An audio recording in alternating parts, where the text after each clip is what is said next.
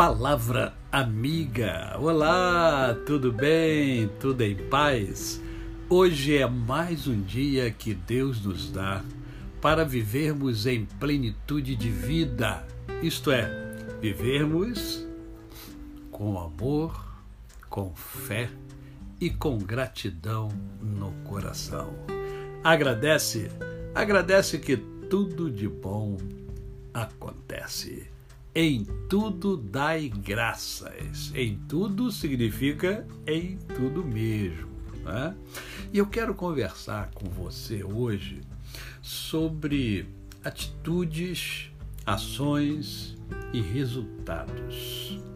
Né? É, são três palavras importantes uh, e que eu confesso a vocês que, como evangélico, é, eu entendo que, embora as questões sejam é, espirituais, e de fato elas o são, há objetivos claros a serem atingidos pela igreja. Portanto, há também uma cobrança da comunidade a respeito de atitudes e ações uh, voltadas para os objetivos diversos estabelecidos pela própria igreja, pela comunidade local, assim como os objetivos determinados pelas sagradas escrituras, que é o mais importante. A principal questão que eu observo é que são poucas as pessoas que atentam para estas três questões, que são extremamente importantes em qualquer área de atuação, também na igreja, onde temos que primar pela excelência. Então, se você que me ouve, se você é cristão, você tem que ter a tendência de buscar a excelência. Por quê? porque Deus é excelência. E Ele nos ensina a excelência. E tanto isso é verdade que, embora os evangélicos tenham um verdadeiro compêndio de conduta, que é a Bíblia Sagrada, é, levam anos ouvindo nas pregações, nos estudos da escola bíblica dominical e, mesmo assim, muitos não modificam as suas atitudes. O interessante é que normalmente é uma cobrança muito acentuada por parte daqueles que estão é, sob os que entram. Aqueles que se convertem, aqueles que entram para a igreja e normalmente há uma exigência uh, de novas atitudes, novas ações. Afinal, agora não são mais impuros, né? não são mais incrédulos, portanto, tem que viver uma vida de santidade. Em linhas gerais, é, é assim que se pensa nas igrejas evangélicas, embora poucos assumam esta mentalidade publicamente. E eu assumo, não tem problema algum com isso.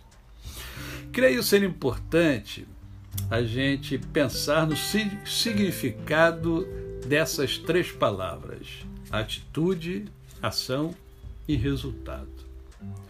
Atitude é maneira de agir, maneira de ser com as pessoas, com os animais, com os objetos, com as coisas. Ação é a capacidade de realizar, capacidade de agir, capacidade de proceder, a capacidade de atuar. E resultado é o fim, é o proveito. É questão de prioridade para o cristão estar atento a estas três palavras. Por quê? Porque, afinal, delas depende inclusive o testemunho saudável que aquele que professa fé no Senhor Jesus deve ter. É, convido você a trabalhar essas questões na sua vida. Como obter novos resultados se as atitudes e as ações são as mesmas? Estão percebendo a importância da transformação diária, do exercício diário, da disciplina diária? As transformações só ocorrem quando as atitudes e as ações são inovadoras, diferentes, decisivas. Se você não tiver novas atitudes, não terá novas ações e os resultados serão sempre os mesmos que você tem conseguido ao longo da sua vida e às vezes você reclama a beça, porque o ser humano é uma máquina de reclamação. Eu quero concluir dizendo a você que Deus pode e quer que você tenha novos resultados, resultados expressivos reflita e tenha novas atitudes, novas ações, porque assim os resultados serão totalmente diferentes. Deus deu a você inúmeras habilidades, justamente para que você tenha uma vida plena, uma vida vitoriosa. Deus também é Deus de resultados. A você, o meu cordial bom dia.